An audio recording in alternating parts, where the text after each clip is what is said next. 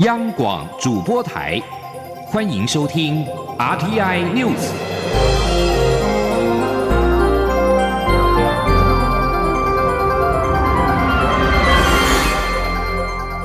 听众朋友您好，欢迎收听这一节央广主播台提供给您的 RTI News，我是张顺祥。美国总统川普在当地时间二十九号召开记者会，谈到 COVID-19 疫情时，谴责中国大陆渎职。并宣布将终止与世界卫生组织的关系。中央流行疫情指挥中心指挥官陈时中三十号被问到此事时回应：“此事要分两个层面来看。目前美方只是表态，还要观察后续的说明。不过我方仍是希望跟美国合作。”在美国要退出世卫，我想还要看他进一步的一个哈说明。他今天就有这样的一个意思的表示。那不过我们当然希望跟美国能够将来有更多的合作的机会，好，那也能够让我们这个区域上的一个哈的一个防疫能够做得更好。陈时中指出，若是美国真的退出世界卫生组织，将来可能会另外建立一个大家都能够信赖的平台。在有新兴疾病爆发的时候，能够更迅速的做出反应。面对媒体追问，若美方成立新的平台，台湾是否参与？陈时中强调，这是一个机会，台湾当然会积极的争取加入。美国总统川普二十九号以中国完全掌控世界卫生组织及世卫拒绝改革为理由。宣布终止与世卫的关系，并将金援转到别处，但世卫章程并没有规范退出的机制。外界认为，川普可能又是把难题丢给国会。从美国的法律来看，川普身为总统，有权率美国退出任何一个他想要放弃的条约。但是从国际法来看的话，世卫的章程并没有退出的条款，因此。顶多依据当年美国加入世界卫生组织的国会联合决议的规定，要在正式退出前十二个月通知国会，并要付清退出当下财政年度应该给世卫的款项。行政院长苏贞昌二十九号表示，国民党跟中国配合的一国两制是谎话一篇。被国民党主席江启臣驳斥为胡说八道，并要求道歉。苏贞昌重申“一国两制”不可信，并再度呼吁国民党跟台湾的主流民意站在一起。请央广记者欧阳梦平报道。行政院长苏贞昌二十九号曾表示，港版国安法可以看出国民党与中国配合的一国两制根本是谎话一篇。国民党主席江启臣回批胡说八道，国民党也发新闻稿强调一向反对一国两制，并要求苏贞昌立即道歉。苏贞昌三十号上午到屏东视察东港盐埔渔港时受访，他再批国民党对于中国一再主张的“九二共识”、“一国两制”等立场讲话，都与台湾的主流民意不搭在一起。他说：“现在中国违背对香港人五十年不变的承诺，同时用中国自己做出来的港版国安法，大家已经看出来。”所谓“一国两制”等等，都是谎话，都不可信。所谓邓小平的承诺五十年不变，也都已经破功。所以希望中国国民党能够跟主流的民意站在一起。苏贞昌说：“他希望国民党能和台湾站在一起，就如同立法院二十九号通过的共同声明一致谴责，让朝野一起团结对抗中国所谓‘一国两制’以及中国对台湾的各种压迫与不利。”中央广播电台记者欧阳梦平采访报道。中选会高雄市第三届市长罢免案在三十号举行了电视说明会，不过被罢免人高雄市长韩国瑜并没有出席。提案领衔人陈冠荣在说明会上表示，根据各方的情资，他们猜测韩国瑜后续还有三个反民主的手段，包括了喊出只做一任、下跪道歉，以及在投票前夕假辞职、拉低投票率。只要罢免案没有过，就可以正式留任。他呼吁韩国瑜。公开说明会不会用假辞职，让大家错失自己的投票权？请记者谢嘉欣报道。高雄市长韩国瑜罢免案将于六月六号登场，中选会五月三十号举办电视说明会。被罢免人高雄市长韩国瑜因前往紫关区看灾，并未出席，仅剩罢韩提案领衔人陈冠荣唱独角戏。陈冠荣在第一阶段发言时表示，虽是自己唱独角戏，却也验证了韩国瑜一直以来的反民主作风，失望却毫不意外。他也细数韩国瑜上任以来的种种作为，罢韩团体与韩市府之间的过招，痛批韩国瑜民主不是你的自助餐。陈冠荣指出，根据各方情资，他们猜测韩后续还有三个反民主手段，包括对外表示只做一任，下届不再选，希望市民再给他一次机会，以及下跪道歉，最后则是假辞职，透过在投票前夕口头请辞来拉低投票率，呼吁韩国瑜应就此事公开回应。陈冠荣说：“舆论不停的猜测，说韩市长将在六月五号口头请辞。”让大家误以为不用去投票了，拉低投票率。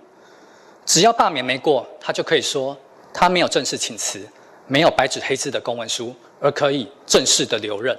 在第二轮发言中，陈冠荣也提到，中国人大会议已通过港版国安法。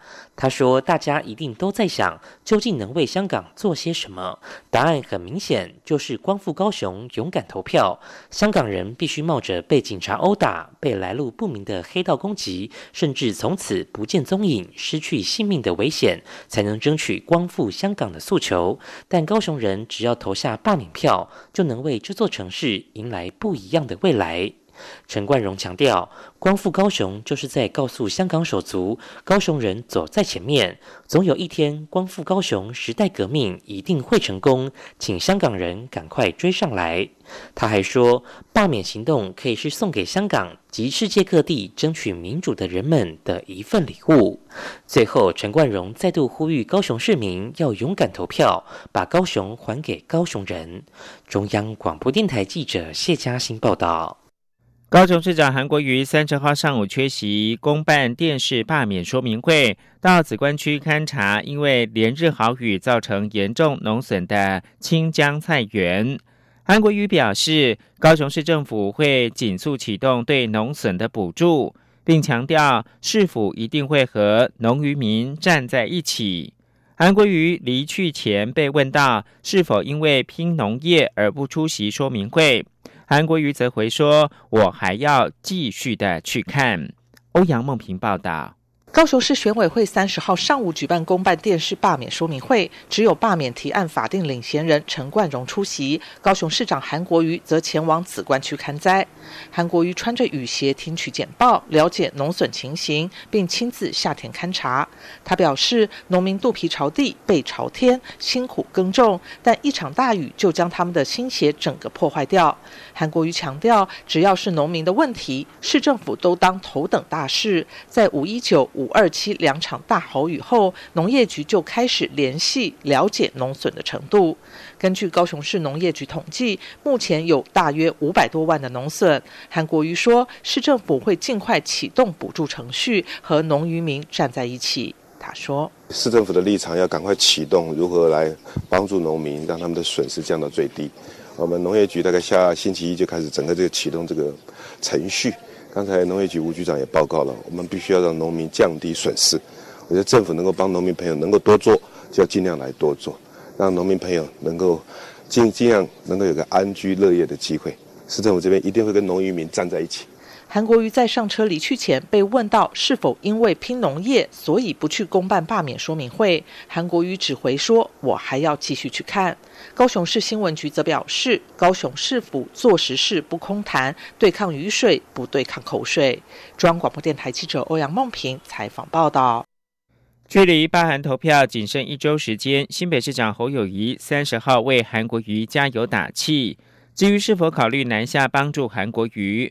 侯友谊则表示，他跟韩国瑜各自的守护新北市跟高雄市民的安全跟健康，一起把自己的角色做好才是最重要的工作。台北市长柯文哲则表示，事情走到这个地步，距离投票只剩下一个星期，民调也已经不能够公布，他不会再多说什么。也不会再表达任何意见或者是态度，就交给高雄市民自己决定。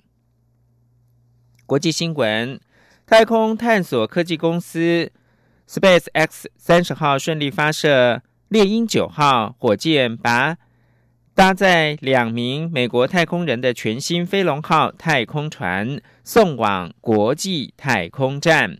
这是从太空梭在二零一一年退役以来，美国国家航空暨太空总署 NASA 太空人魁违九年。首次利用美国制火箭在美国本土发射升空展开太空飞行任务。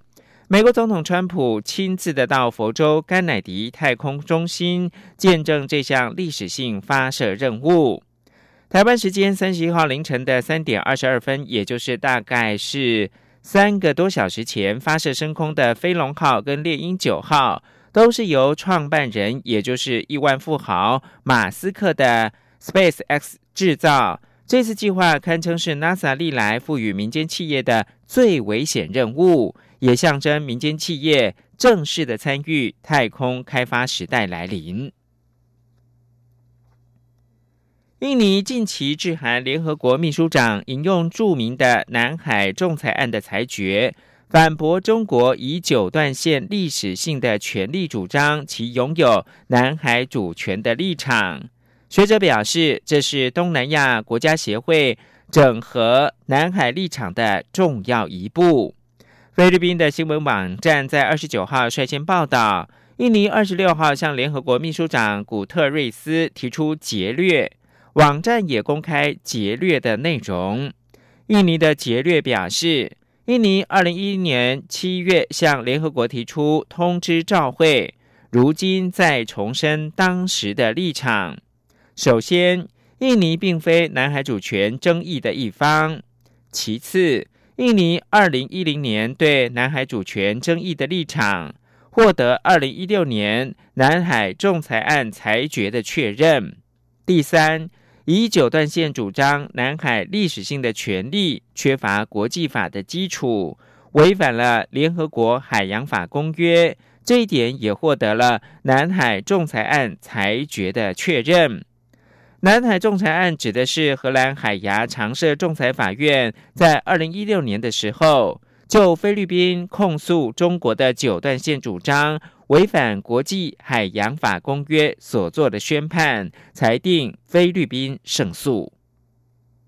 我是三军总院院长蔡建松。许多民众选择餐点外送，提醒外送员及业者应每日早晚量测体温，如有发烧、呼吸道症状，应立即就医并回报业者。外送工作期间应随身携带清洁及消毒用品，加强清洁消毒。取送餐时应全程佩戴口罩。鼓励民众使用无接触取送餐服务，以信用卡线上支付，并与外送员保持适当社交距离。有政府，请安心。资讯由机关署提供。现在是台湾时间清晨的六点四十三分，又过了三十秒。我是张顺祥，继续提供新闻。中央流行疫情指挥中心三十号表示，国内本日无新增武汉肺炎 （COVID-19） 病例，已经连续四十八天没有本土新增的个案。指挥中心也宣布。因应未来疫情可能的发展，卫福部食药署已经召开了专家会议，讨论潜力药物瑞德西韦的药品查验登记申请案，并决议有条件的准许专案输入，但只能够用在重度患者。记者谢嘉欣的采访报道。台湾三十号再度迎来嘉陵零确诊。中央流行疫情指挥中心三十号指出，本日无新增武汉肺炎病例，已连续四十八天无本土新增个案。至于解除隔离人数，则新增一人，来到四百二十一人。指挥官陈时中提醒，世界疫情依然严峻，本日累积超过六百万人确诊，台湾在边境管理仍要特别注意。指挥中心也宣布，为防范未来可能的新一波疫情，希望让有需要的患者使用目前看来较为有效的药物。食药署二十九号经过专家会议讨论下，决议有条件核准潜力药物瑞德西韦的药品查验登记申请案，下周业者就会收到许可证，可做专案输入，但仅能治疗重度感染者。食药署署长吴秀梅说：“那这当中我们讨论的包括有适应症，所以适应症是针度针对重度新型冠状病毒的感染症，成人跟儿童都可以使用。那依着呃，尤其在儿童依着体重的不同，所以在剂量的部分会有所调整。”那整个治疗的时间最长是十天。吴秀梅表示，药商必须做好风险管理计划，以保障病人用药安全，包括必须登录使用患者。未来如有新的临床试验结果与资料，都必须尽速送食药署审查。另外，食药署也要求药商一年内完成相关的技术性资料。指挥中心专家咨询小组召集人张尚纯指出，瑞德西韦是目前几种潜力药物中初步资料看来最一致、具有正面效果的药物。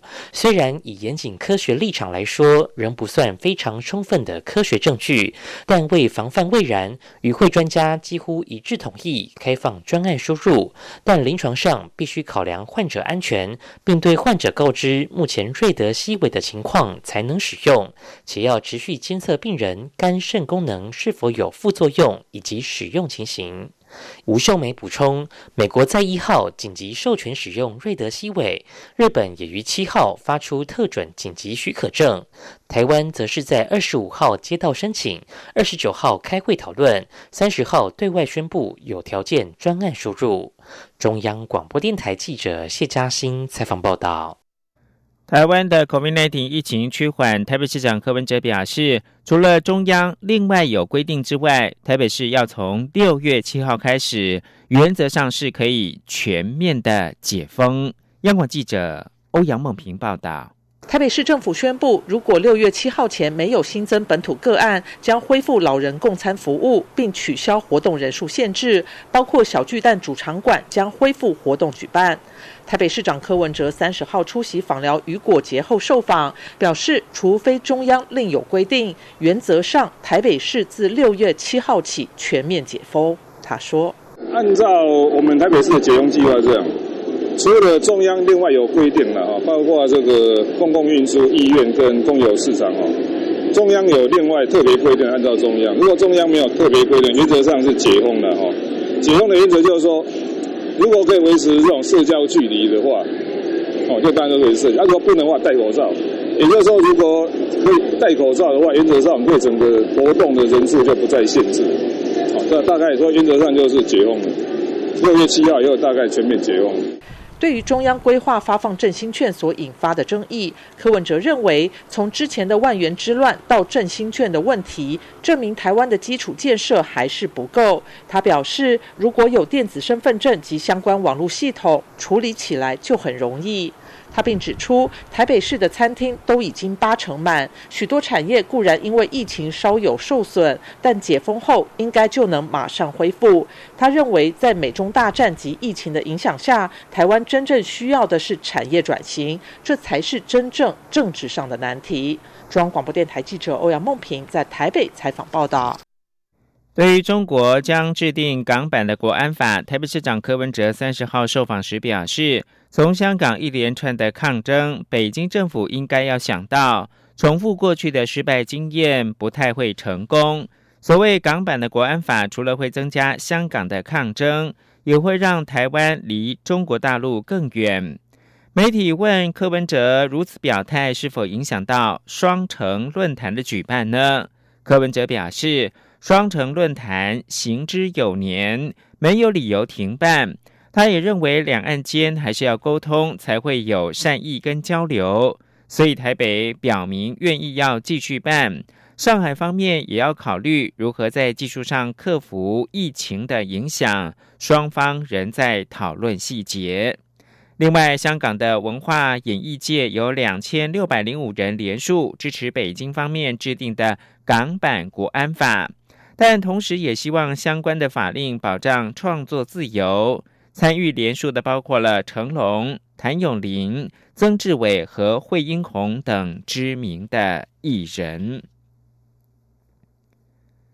因应北京强推港版的国安法，美国总统川普二十九号宣布将取消香港的特殊待遇。港府三十号晚间以政府发言人的名义点名批评川普污名化以及妖魔化中国在港维护国家安全的正当权利跟义务。香港特区政府在官网发布新闻稿称。我国有正当权利和义务在香港特别行政区内维护国家安全，让香港社会从自从去年开始不断升级的暴力和恐怖主义威胁当中恢复安定。我们对特朗普，也就是川普总统及其政府持续的污名化和妖魔化我国正当行使权利和义务，表示深切的遗憾。新闻稿并且表示。美国对香港实施制裁或贸易限制并不合理，只会让建立多年互惠互利的港美关系崩坏，以及伤害到两地的企业跟雇员。新闻稿并且强调，川普声称香港现实是一国一制是完全错误，亦无是现实。香港是中华人民共和国不可分离的部分。任何人指中国没有权利保护自己国家免于分裂、恐怖主义等威胁，也是站不住脚的，显然是双重标准和伪善。北京当局正准备在香港强行实行港版法的国安法，以全面的掌控香港。专家表示，这是习近平的精心盘算。一方面想要彻底的解决香港问题，一方面转移因为疫情受损的威望，再一方面就是对外，尤其是对美国展现强势作风，凸显习近平不再理会外界的批评，走上越来越强硬的路线。请听黄启林专题报道。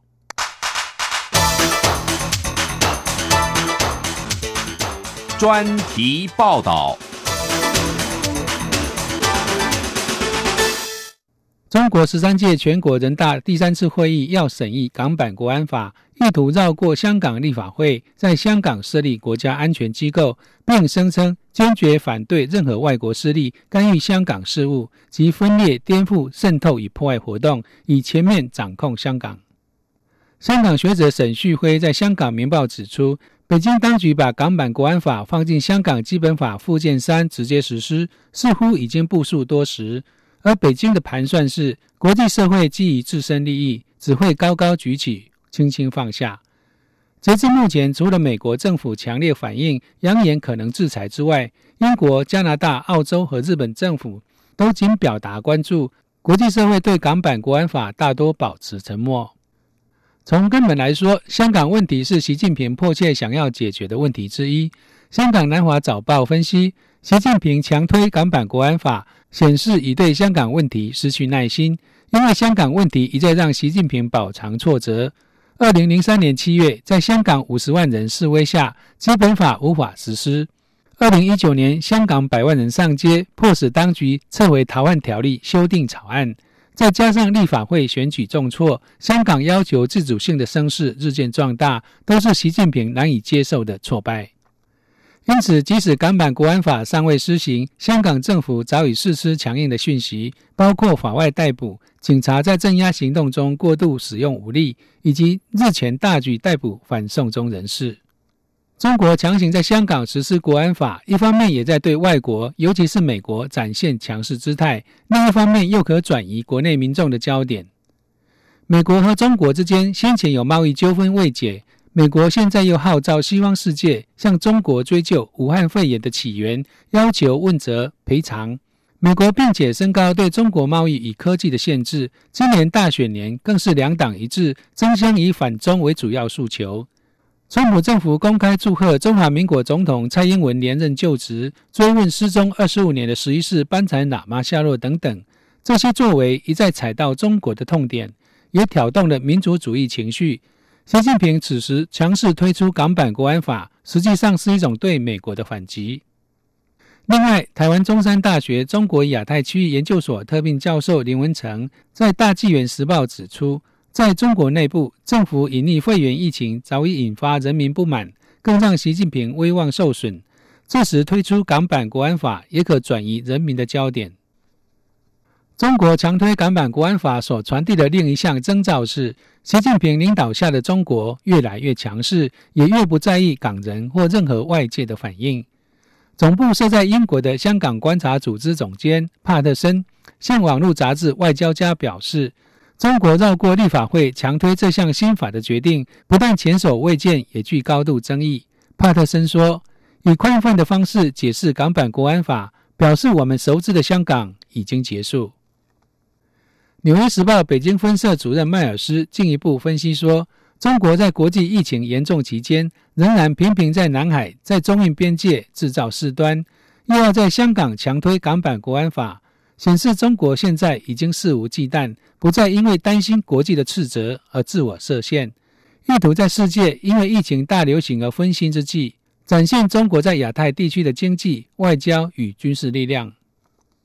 尽管习近平更加强势的形象已然浮现，仍不能无视于中国目前面临的重重难题。在疫情冲击下，中国正陷入毛泽东以来最严重的经济困局。总理李克强在这次人大报告中，甚至出现二十五年来首度不公布经济成长目标的情况。此外，北京破坏对香港的承诺，不但令中国的诚信问题更加恶化，也让区域邻邦对中国的崛起更加疑虑。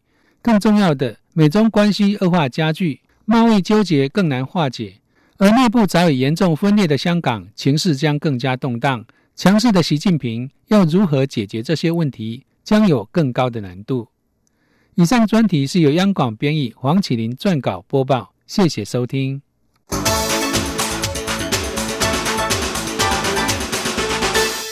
针对中国推动制定港版的国安法，香港的末代总督彭定康说，国家主席习近平因为担心共产党的统治地位，以致甘冒挑起新冷战的风险，并危及了香港作为亚洲卓越金融枢纽的地位。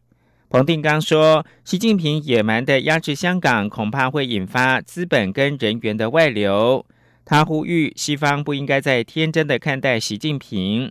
冯定刚指出，在不希望陷入另外一个冷战的前提之下，我们早就必须对一个事实采取行动，那就是习近平似乎想要能够霸王硬上弓的达成他所想象中国希望达成的一切目的。官方的香港电台三十号晚间报道。美国政府证实决定要出售在香港的部分的房产，并指这是再投资计划的一部分，其中包括了加强投资美国驻港澳总领事馆办公大楼。报道表示，美国国务院发言人回应查询时证实，已经决定要出售位在港岛南区寿山村道的房产。